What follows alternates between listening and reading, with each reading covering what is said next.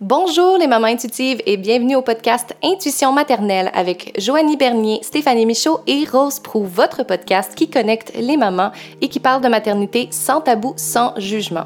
Donc aujourd'hui, c'est la deuxième partie euh, du podcast sur la santé mentale avec notre invitée doctorante en psychologie Audrey Bellemare.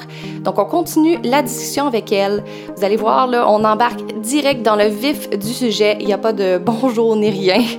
Euh, J'espère que vous allez apprécier cette deuxième partie sur la santé mentale. Je vous souhaite un merveilleux épisode.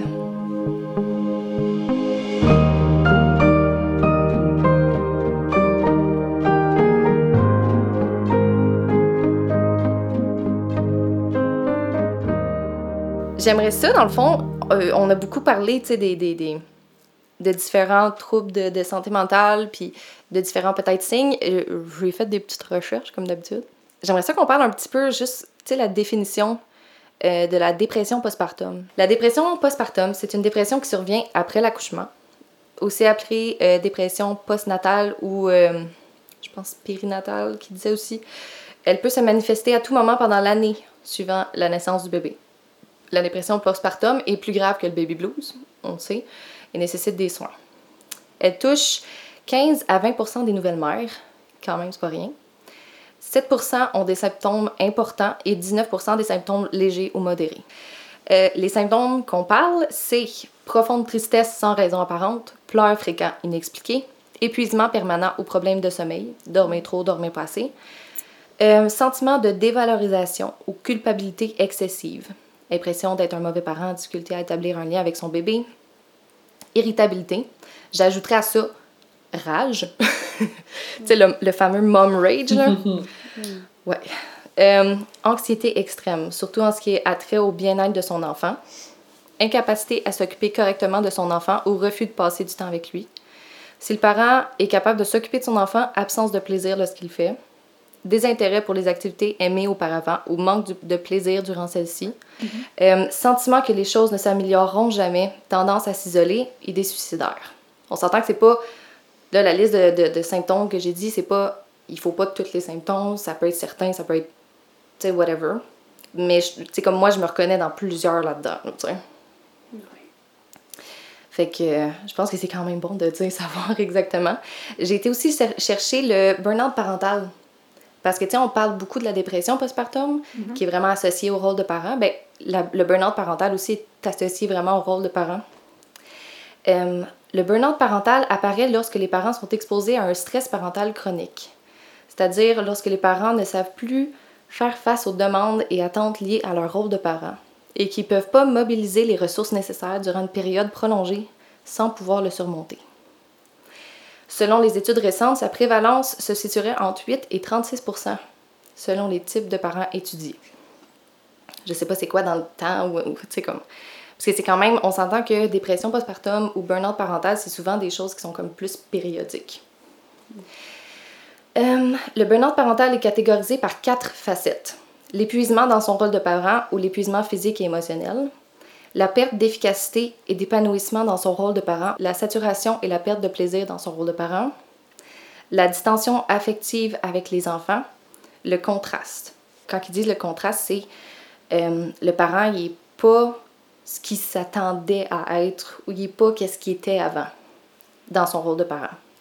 Ajoute à ça comme symptômes fatigue, troubles de sommeil, anxiété, perte d'énergie, perte aux prises de poids, algie diffuse, troubles de l'humeur avec connotation dépressive, colère, culpabilité, désespoir, sentiment d'impuissance, perte de mémoire, difficulté de concentration, idées noires et pensées suicidaires. Hmm. Fait que je pense que c'est quand même bon qu'on sache comme quels sont, quels sont les signes? On, pour, les, pour les nouvelles mères, je pense qu'on parle beaucoup de dépression postpartum parce que c'est pendant la première année, mais après ça, moi, j'entends beaucoup, beaucoup parler du burn-out parental. Oui. Puis, une chose que je voulais apporter, je me demandais, tu sais, comme par les réseaux sociaux, on parlait de la, la normalisation des fois. Puis je me demande des fois si il n'y a pas une, je sais pas comment le dire en français, mais over-normalisation, comme. Dans le sens que, tu sais, l'espèce de. L'image de la mère à bout, là, qui est mm. rendue comme super populaire, puis c'est comme.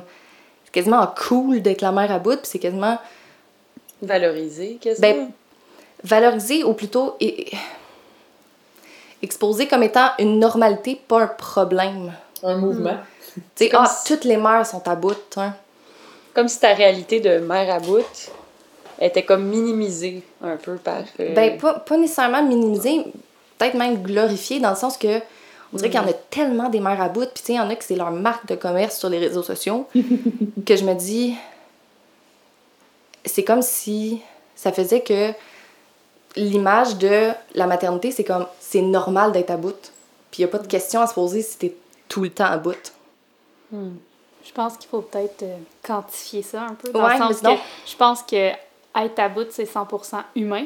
First, entre, outre être mère, ça peut arriver à tout le monde, sais.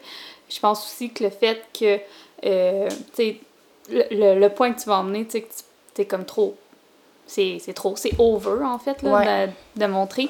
Mais je pense que c'est vraiment de quantifier le degré dans le sens que mm-hmm. je peux être à bout de ma journée, puis je m'excuse ma fille, mais tu vois, moi je dirais chauffer à soir, tu sais. Je suis à bout de ma journée, tandis que je peux être à bout de ma journée, mais juste avoir des pensées négatives puis ne plus être capable de fonctionner. sais.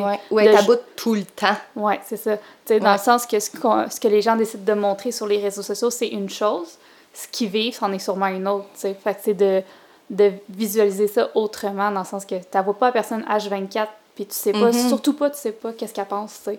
Fait que ça, c'est comme deux choses différentes, je pense.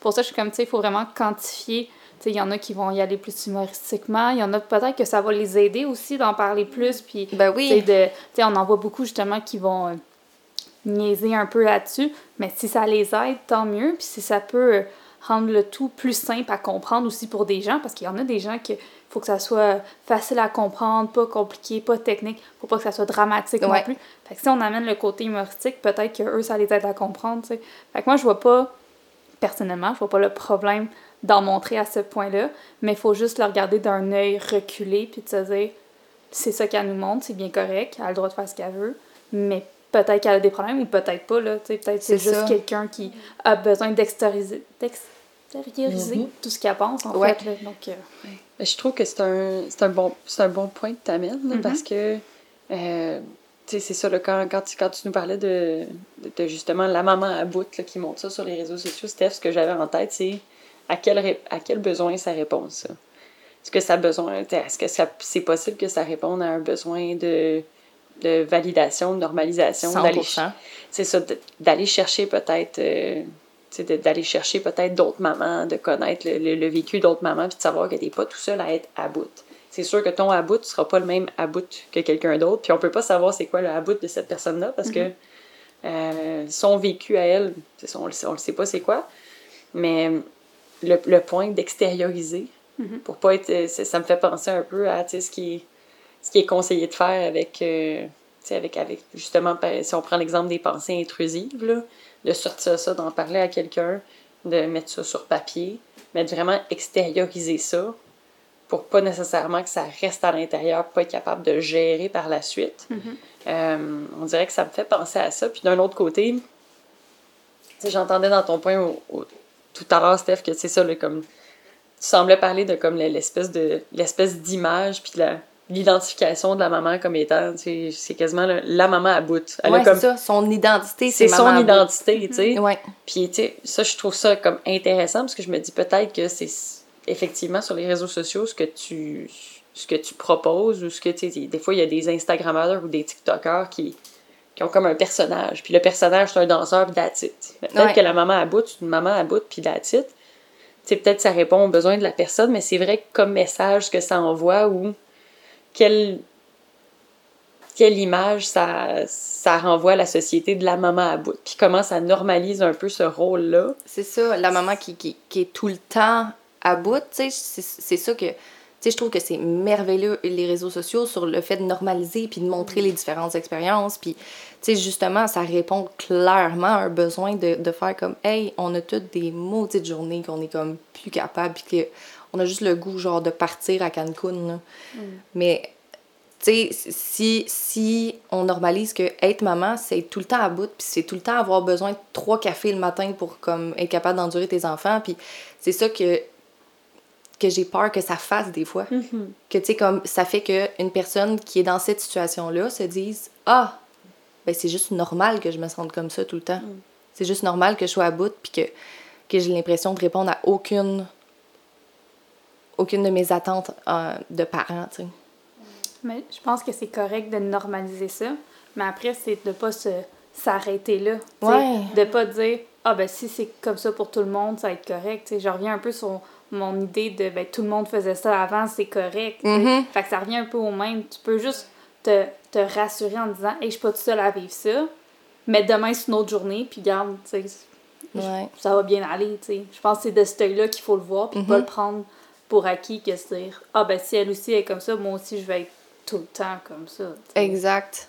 C'est ça. De quand même sonner la, la cloche que comme si tu te sens tout le temps comme ça, c'est peut-être un indicatif de justement burn-out parental ou quelque chose dans le genre, Mhm. tu sais. Ouais, 100% d'accord. Je pense que c'est c'est ça qu'on avait parlé dans, je pense, notre premier épisode du podcast, comme quoi la maternité, c'est tellement plein de facettes. C'est des journées que tu n'es plus capable de ta vie. C'est c'est des, c'est des, des fois où tu regardes ton bébé genre dormir puis tu as les larmes aux yeux tellement tu l'aimes puis c'est tu sais c'est- tellement complexe puis c'est tellement riche puis je pense que c'est c'est on dirait que j'aimerais ça plus voir ça sur les réseaux sociaux plutôt que de voir mettons justement comme tu disais un personnage qui se donne vraiment une facette puis that's it C'est réducteur un peu, tu sais, comme ça. vision. Puis c'est ça le réflexe de dire, d'accord, tu sais, je vais juste normaliser ça, je vais me sentir, je vais me sentir validée. Moi aussi, je suis à bout.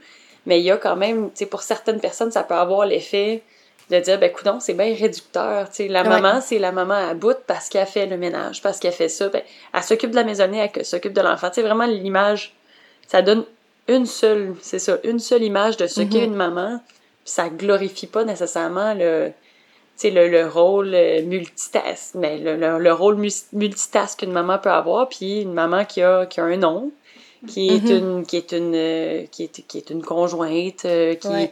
sais, qui est une maman d'un chien aussi, qui travaille qui, travaille, tu sais, c'est, c'est sûr que ça peut être Rose chien oui c'est vrai que ça, pour certaines personnes, puis on- ça, ça peut, tu sais, l'image puis le message que peut envoyer un, un post sur un, un réseau social, même si l'intention est, est bonne euh, à la base, ça peut être interprété de façon différente, puis ça peut amener des émotions différentes chez euh, les personnes qui réceptionnent les messages. Puis c'est, ça me fait penser à un point qu'on, dont on a parlé plus tôt, là, tu sais, les, les, les petits, les petits comportements qu'on peut contrôler Mhm. pour prendre soin de soi dans un monde où il y a plein de choses qu'on contrôle pas, puis qui peuvent amener de l'anxiété.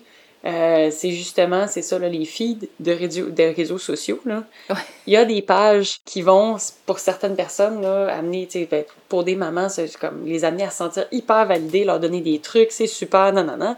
Ça se peut qu'il y ait des choses que tu suives sur les réseaux sociaux qui fassent l'effet contraire, puis qui te fassent te taper sur la tête, puis te dire, oh mon Dieu, que je suis pas une bonne maman, oh mon Dieu, j'ai pas suivi euh, euh, telle démarche euh, proposée de parentalité positive. Ah, il y a quand même il y a quand même un contrôle, tu sais, c'est ça c'est c'est- quelque chose qui est difficile, mais il y a quand même un contrôle qu'on a, puis qu'il faut qu'on exerce pour notre santé à nous, Mhm. euh, dans ce qu'on suit.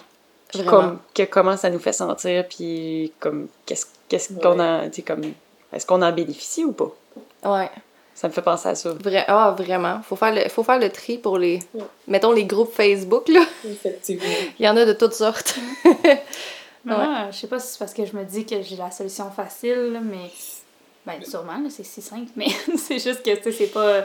On y pense pas automatiquement, je pense, mais, tu sais, de, de prendre un arrêt puis se dire, comme, ça m'aide-tu ou ça me nuit? Exactement. Puis de arrêter de la suivre tout simplement la personne. Tu sais, C'est un peu comme, euh, on n'arrête pas de dire, euh, excusez-moi l'anglicisme, mais les haters, tu sais, de, si t'es pas content, ben fais juste t'en aller, tu sais, pas obligé de mettre un mauvais commentaire, c'est- mais c'est le même principe, je suis comme, tu sais, si ça m'aide pas, si ça me frustre plus qu'autre chose, c'est que, tu faut que tu sois euh, responsable puis autonome dans le sens de dire, faut que j'arrête, faut que je décroche, tu sais. Ouais. T'sais, ça, peut, ça prend du recul, je pense, mais t'sais, c'est important de le faire parce que des fois, c'est juste un automatique. Là. Je veux dire, on est tous de même le matin, on rouvre notre téléphone, puis on fait, on fait flipper les, les photos, les stories, ces affaires-là.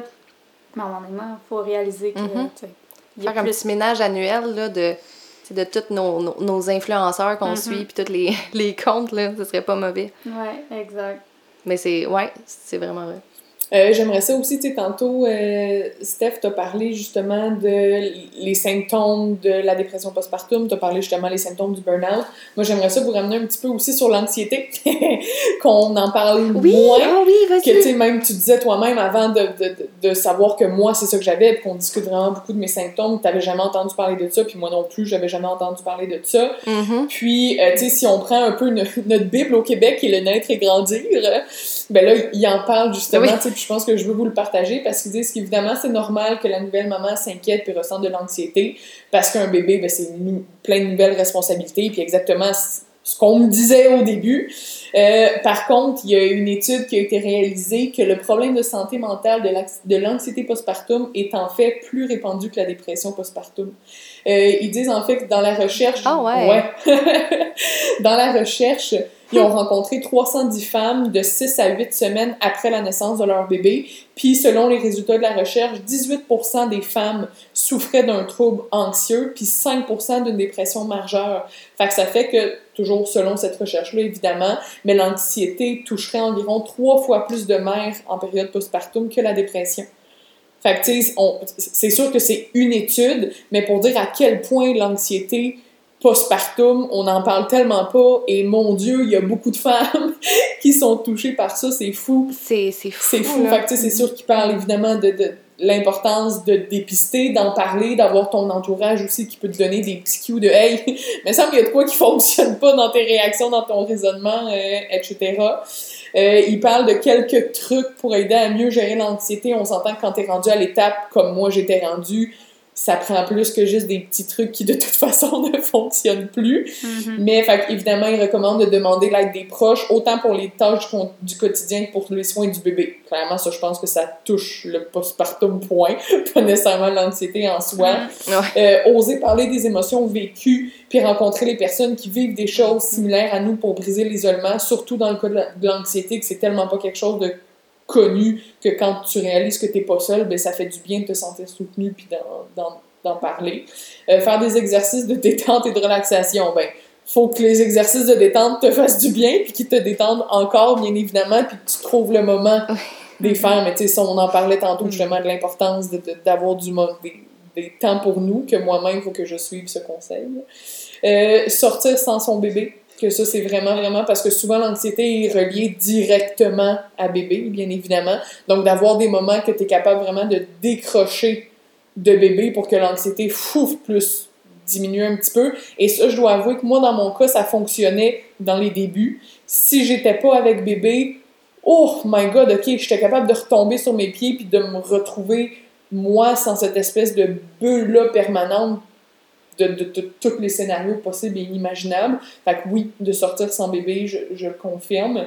Euh, puis de vivre plus, le, le plus possible le moment présent. Yeah, right, là, si on s'entend qu'on fait ce qu'on veut. C'est le gros défi de l'anxiété en général. C'est vraiment ça. Mais voilà, c'était des petites informations là, que et Grandir nous partage sur l'anxiété. Donc, les mamans anxieuses, s'il y en a qui nous écoutent, vous n'êtes pas seules. Et c'est vraiment quelque chose de beaucoup plus répandu là, que, qu'on, ne le croit, l'anxiété postpartum. Voilà! Mais tu sais, en plus, quand tu parlais de de- d'arrêter l'isolement, d'en parler avec d'autres personnes qui vivent ça, tu sais, je trouve qu'il y a quelque chose qui, mon Dieu, que, même toi, tant- tantôt, Steph, tu disais que, tu sais, partager ses réseaux sociaux, puis quelqu'un te donne une version, c'est pas une réponse que tu attends, mais, tu sais, mettons, quand tu réussis à prendre ton petit courage, puis en parler à des gens, euh, tu sais, on va parler de la, du côté maternité, tu sais, des gens qui ont des enfants, qui sont peut-être un peu plus vieux, ou, tu sais, qui viennent en avoir, puis, mettons, tu leur, tu commences à leur parler de, de comment tu te sens, tu sais, que ça soit ton, avant d'avoir ton diagnostic d'anxiété, tu leur parles de tes symptômes, comment tu te sens, puis, ah, ben, moi, je connais pas ça. Ah, a- c'est tellement invalidant des fois, là. mais tu sais, genre, c'est tellement comme. Tu sais, je suis 100% sûre que les gens font pas exprès, mais dans le sens, à quel point tu recules de 10 cases dans ton avancement dans Oui. ce temps-là, tu sais. Tu sais, c'est. Tu sais, on parle qu'on- de discuter avec l'entourage, ces choses-là, mais justement, ces petits moments-là font en sorte que t'es. Ok, peut-être que c'est normal finalement ce que je vis, ou peut-être que, il n'y a pas de mots à ça, je suis peut-être tout seul, Ou finalement. peut-être que je suis carrément inadéquate. Moi, c'était ça. Mm. Je me suis éloignée de beaucoup de mes amis de maman quand j'étais dans mon, dans mon pic de postpartum parce que les autres étaient tellement pas stressée avec la maternité. T'es comme, Non, ça va bien, t'as juste à faire telle affaire. Puis là, j'étais genre. euh, tu sais, je me sentais tellement trop. Je me sentais. Tu sais, le.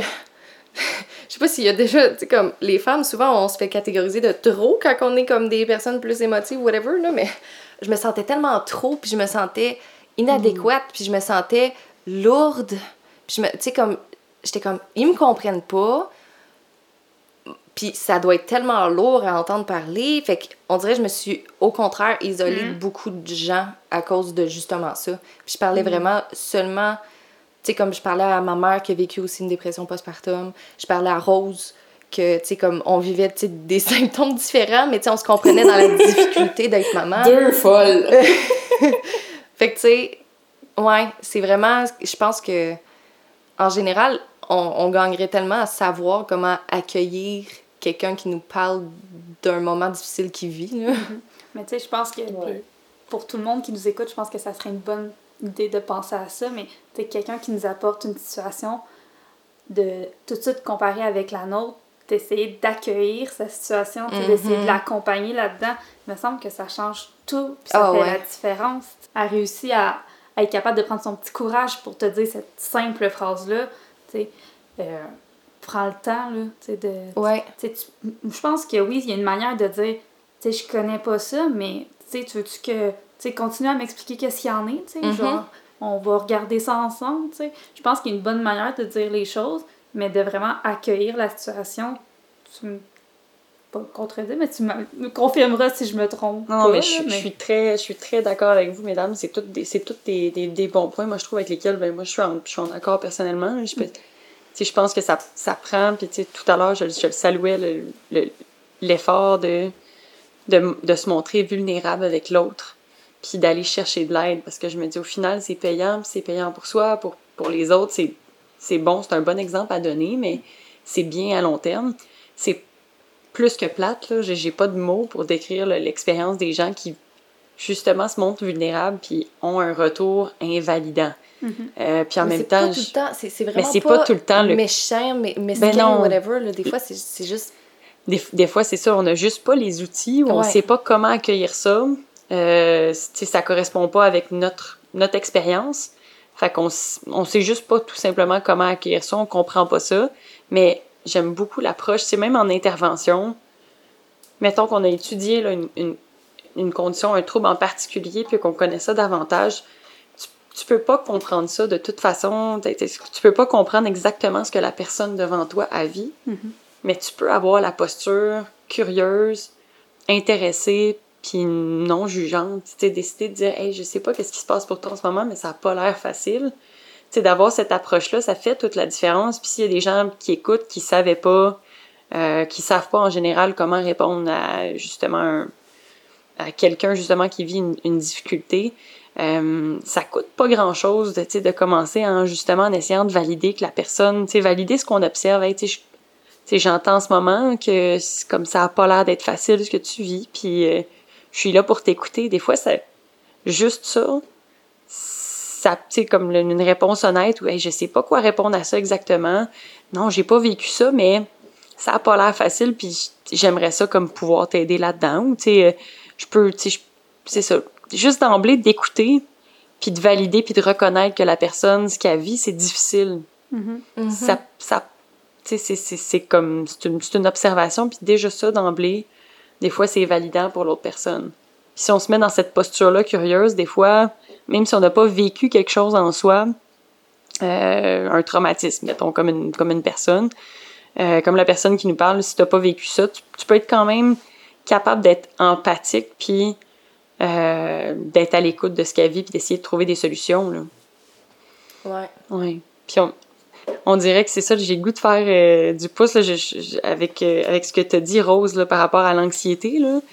Postpartum, je suis contente que tu aies ramené l'anxiété parce que euh, c'est ça, ben, l'anxiété postpartum, ben, comme, comme l'anxiété puis la dépression, là, les diagnostics, les troubles anxieux puis troubles de l'ordre de l'humeur, il y a beaucoup de comorbidités aussi. Ça, Ouais, je pense que oui, je trouvais aussi. je pense que c'est im- c'est important de le noter, ça aussi. Ce serait pas surprenant qu'il y ait beaucoup de qu'il y ait beaucoup de mamans pour lesquelles justement le tableau de, des symptômes peut différencier d'une personne à l'autre, mais ça se peut chez une même maman, qu'il y ait de la comorbidité, puis qu'il y ait, c'est dans le fond, la présence, euh, euh, la, la, présence combinée de, de dépression puis d'anxiété postpartum. Ça se peut très bien, ça. Puis sans nécessairement qu'il y ait tous les, critères diagnostiques clairs là, qui disent OK, c'est clair comme de l'eau de roche que je vis ça en ce moment. euh, parce que c'est ça, souvent, c'est, plus subtil que ça. Là. Ça peut être différent d'une personne à l'autre, mais ça se peut que chez une même personne, il y ait la présence de, de, de symptômes des deux diagnostics. Euh, puis, euh, c'est difficile des fois d'identifier qu'on a comme justement euh, qu'on a la présence ben, d'un des deux. Ben, on parlait tout à l'heure justement du tabou associé à la, à la santé mentale. Déjà là, c'est un obstacle à reconnaître, euh, mm. à, à, faire de l'association entre les symptômes qu'on vit puis les symptômes qu'on voit sur un papier avec un, un, nom d'une condition quelconque. Là. Mm-hmm. mais on dirait que ça, ça me fait penser aussi là, avec les statistiques que tu as sorties tout à l'heure, au fait qu'avec le le tabou associé à la santé mentale, puis au fait qu'on reconnaît pas assez la complexité de la présentation des symptômes, ces, ces chiffres-là doivent être sous-estimés. Ça se peut qu'il y ait encore plus de mamans qui vivent de l'anxiété postpartum, puis encore plus de mamans qui vivent euh, de la dépression postpartum, puis euh, des mamans qui vivent un combo des deux. Puis ça se manifeste pas tout le temps pareil, puis ça, je pense que c'est important, c'est important de le noter, cette nuance-là. Là. Ouais. Puis tu sais, comme même si tu es plus vers l'un ou vers l'autre, t'as peut-être des symptômes de l'un ou de l'autre sans, sans, nécessairement avoir le, vraiment les deux. Moi, je me rappelle que j'avais, j'avais des symptômes anxieux au bout, là. Genre ouais. des pensées obsessives, là, genre. vraiment, là. Ouais. Mais tu sais, c'était en... C'est ça, c'était comorbide, mais tu sais, c'était pas, c'était pas, mettons, comme rose, tu sais, c'était vraiment... En tout cas... C'est différent. C'est, c'est tout le temps différent. mm. Et c'est pour ça ça me fait penser aussi, là, les les points, là, les, les, les, démarches un peu plus concrètes de choses qu'on peut faire pour aller mieux, mm -hmm. puis les démarches à, à suivre, au, notamment au, auprès d'intervenants. Ouais. Le, essayer de faire de l'exposition. Là, tout à l'heure, je t'entendais. On avait même la même pilule. Moi, puis Rose. Ben, c'est ça, il y, a beaucoup, y a beaucoup de traitements puis d'outils qui se ressemblent à ce niveau-là, mais tu sais, le, le fait de faire des activités que t'aimes, puis de commencer sans bébé, euh, puis éventuellement de commencer à te réexposer, puis là, ben, tu sais, des fois, c'est ça, c'est de se réexposer comme progressivement, puis de dire, d'accord, ben là, je vais penser à passer le pas de la porte avec bébé, puis je vais me dire, regarde, c'est normal qu'au niveau, euh, tu sais, rendu à un pied de la porte, je vais me dire que ça se peut qu'une fois que j'ouvre la porte, il y a des papillons qui vont me sauter d'en face. Mais c'est normal, ça va arriver. je vais avoir une peur à ce moment-là, puis Regarde, la dernière fois, je me suis dit ça, puis j'ai ouvert la porte, puis il n'y a pas de papillons qui m'ont sauté d'en face. Tu sais, là, j'ai donné un exemple qui m'est revenu dans. c'est un, un, exemple, ça n'a pas rapport, là, mais en tout cas. Mais tu sais, mettons, là, comme, ça va être de l'exposition comme progressive. Ouais.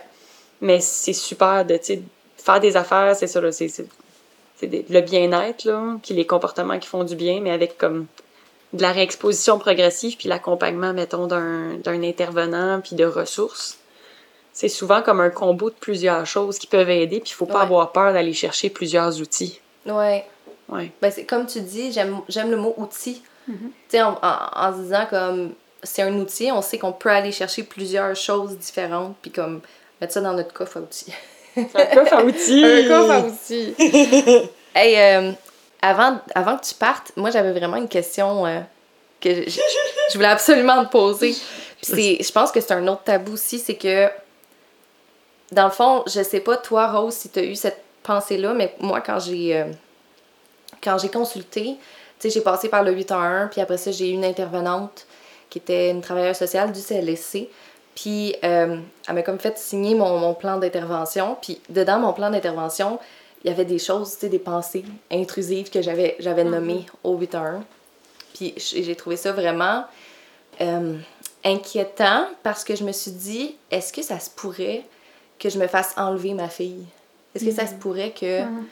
l'intervenant il lève le flag puis que la DPJ s'en mêle puis tout? Puis je, je, me demande si c'est pas des fois une, une, une, raison que certains parents veulent pas consulter aussi. Puis comme je me demandais comment ça se passe de l'autre côté du fauteuil, c'est quoi? C'est comment comment vous recevez ça? Puis c'est quoi les, les, les raisons mettons de d'un signalement ou des choses comme ça? Ah, ben, Peut-être une pour rassurer les, les parents pour consulter. Ben oui, non, non, mais c'est une super, super de bonne question. Euh, c'est sûr que c'est ça, le moi, en ce moment, je- c'est comme ça. Je, je travaille pas à la DPJ, je travaille pas non plus euh, à, à Info Social, mais c'est ça, à essayer de me mettre, mettons, euh, dans la tête des intervenants-là. Euh, moi, ce que je verrais d'emblée, euh, ben, ce que j'entendrais avec un appel d'une maman inquiète ou euh, en regardant, par exemple, un plan d'intervention d'une maman qui est allée chercher de l'aide, puis qui a nommé des pensées intrusives, euh, à savoir que comme les pensées intrusives sont sont normales, sont normales, euh, peuvent, peuvent arriver à tout le monde, mais ça, ça arrive plus souvent qu'autrement chez les mamans, puis c'est des pensées, c'est pas des actions. Mais de voir qu'il y a eu des pensées intrusives, que ce soit de n'importe quelle nature, là, c'est comme ça, les pires qu'on peut s'imaginer. Euh, mais de voir que la maman est allée chercher de l'aide, je, je- dans l'évaluation, je peux pas, je peux pas juste me baser là-dessus pour dire, tu sais, per- personnellement, en même temps, là, c'est ça, là, je travaille, encore une fois, je travaille pas chez Info Social, je travaille pas à la DPJ, mais ça, ça prendrait plus, euh, ça prend tout le temps comme une espèce de, un processus d'évaluation pour vraiment comme lever des flags, puis dire attention, euh, tu sais, là, là, je serais comme vraiment, vraiment, vraiment inquiète.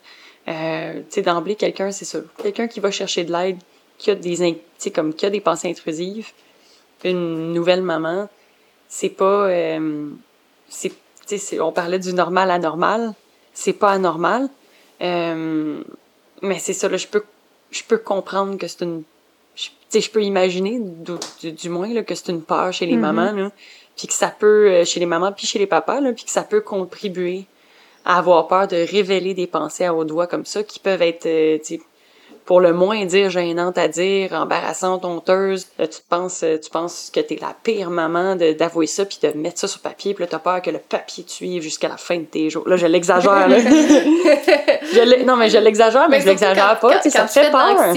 tu sais. Ben oui, mais c'est puis en même temps, ben, puis ça serait normal d'avoir peur, tu sais, parce que c'est ça là, on se dit les écrits restent et tout, mais mais tu sais comme intervenante, moi je me baserais pas seulement là-dessus là, du tout du tout.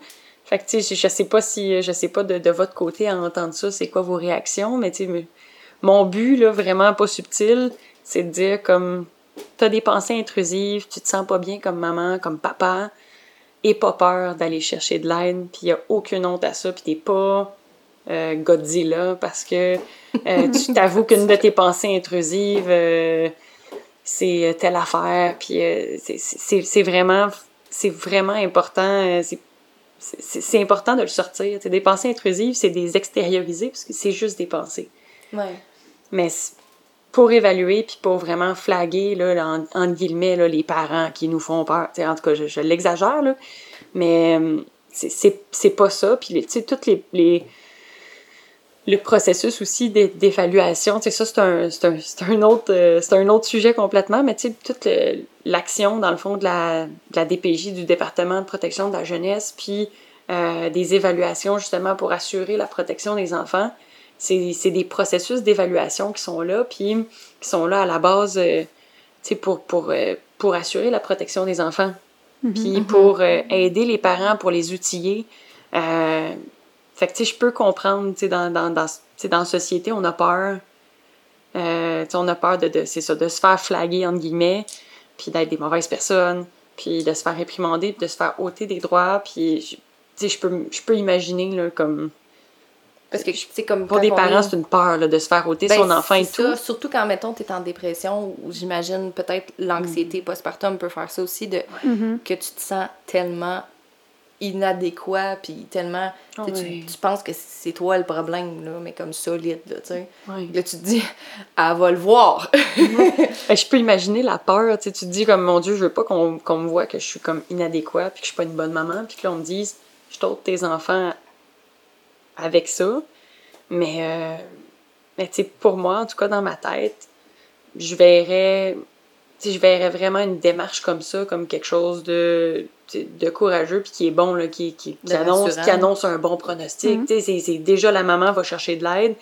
C'est super. Puis, tu sais, c'est ça, tout le volet évaluation, tu sais, auprès Mhm. auprès des parents, puis de situations qui impliquent, c'est ça, des parents ou des enfants, il y a tellement une complexité, puis une panoplie de situations qui peuvent faire en sorte que la DPJ vienne évaluer Mhm. euh, Mhm. des milieux.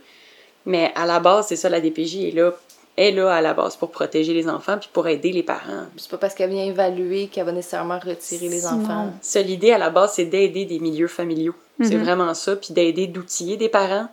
Euh, fait que le but, c'est, c'est, c'est c'est pas ça à la base, mais il y a tellement des, des situations complexes, puis le, le, le- tu sais, mais au- à base, son but à la DPJ, c'est d'aider. Mais j'aurais voulu rajouter, euh, parce que j'ai pas nécessairement fait, j'ai pas été diagnostiquée l'anxiété postpartum, mais j'en fais. Puis, euh, pour faire un petit résumé, au, début euh, de la vie de ma fille, je l'allaitais exclusivement. Puis, à un rendez-vous de suivi au CLSC, on m'a appris que euh, je ne fournissais pas assez en lait. Puis, je me suis mis à justement faire de l'anxiété pour ça, parce que j'étais comme ça fait combien de temps que j'affame mon enfant, tu sais? Ah, Puis je Dieu. me suis mis à penser à, à plein de choses. Là. Ça, ça tournait, ça tournait. Là, à ce moment-ci, c'était plus sur mon contrôle. Mais bref, quelqu'un de ma famille, ma petite soeur, est travailleuse sociale à la DPJ. Fait que j'ai sorti de là, tout de suite, je l'ai appelé. Je suis comme là, les infirmières vont-tu appeler la DPJ? Vont-tu m'enlever à lit? Parce que. C'est fou comment qu'on y pense, hein? Je suis comme non, je veux pas. Ah. Puis elle était comme non, sérieux, Joe, ils peuvent pas. Ils, premièrement, ils viendront pas te l'enlever. Là. Elle dit c'est impossible. Il, elle dit il faut beaucoup plus que ça pour qu'ils appellent. Puis elle dit rappelle-toi juste que le but de la DPJ, c'est de garder un noyau familial. C'est exactement Ils ça. ils l'enlèveront jamais. Ils vont juste, à la limite, venir te voir puis dire OK, ben, tu donnes-tu de- du lait maternisé? OK, on va faire le tour de la maison tant qu'à être là. On va regarder. Si tout est beau, ils vont fermer le dossier puis c'est tout. C'est justement, comme tu disais, c'est de s'assurer de l'environnement de l'enfant, de la sécurité, tu sais. Mais Exactement. ils vont toujours prioriser de garder le, le noyau familial, tu sais. Mm. Fait que ce stress-là, sincèrement, là, euh, enlevez-le de votre tête. C'est sûr qu'il va vous passer au travers de la tête, peu importe ce qui sûr. arrive, là, on s'entend, Ben oui. là. Mais il faut se l'enlever de la tête, tu sais, parce que on... c'est comme no- notre plus grosse crainte, parce que c'est hors de notre contrôle. De, de s'arrêter là, c'est Mhm. impossible, là. Fait que d'expérience d'une une, une bonne ressource, je dirais, c'est vraiment de, de se dire qu'il en faut beaucoup pour qu'un un enfant soit enlevé. Puis avant ça, il y a plusieurs étapes, justement. Il y a, il y a vraiment 100%. une structure à suivre, des étapes à suivre. Donc, il faut comme essayer de- repenser, de se calmer. La seule chose qui va arriver, c'est qu'ils vont te donner plus d'aide, ils vont te donner des trucs, des astuces, euh, ils vont faire un suivi le plus rapproché juste pour t'aider, dans le fond. Là, tu sais. Ouais. Tu sais, on- au, au bout de tout ça, je pense qu'on le sait qu'on est des bons parents. tu sais. Donc, Oui. euh, C'est un, c'est un point, c'est c'est un point excellent que tu amènes. Je suis Mhm. vraiment contente que tu partages comme cette expérience-là. ouais, je pense qu'au départ, c'est juste quelqu'un qui a une crainte, C'est qui voulait juste ça. vérifier que tu aviser les bonnes autorités. Finalement, si tout est correct, c'est parfait, puis on n'en parle plus. Là. C'est exactement ça. Mm. Ouais. Fait que c'était Ben, juste ça mon point. Ben, c'était un très bon point. Mm. Ouais. Puis je suis contente de ton partage. Je Oui. me sens moins seule. Ouais, ouais, ouais, vraiment. Euh, un petit mot de la fin, Audrey? Un petit message que tu as envie d'envoyer aux mamans? Je pense que le, le, mot, le, le, le- mot que j'aimerais dire aux mamans, aux papas euh, qui écoutent, ce serait de, de, de, prendre soin de vous. S'il vous plaît, prendre soin de vous. C'est difficile. Euh, ça, ça peut paraître comme un peu anodin, là, mais c'est. Je pense que c'est plus, c'est, plus difficile, plus difficile qu'on le pense, de prendre du temps pour soi. Des fois, on se dit, ben, est-ce que je le mérite? Est-ce que ça vaut la peine? Euh, oui, ça vaut la peine pour vous, pour l'enfant. Si vous pensez, si vous le pensez pas pour vous, euh, c'est qui qui va le penser pour vous?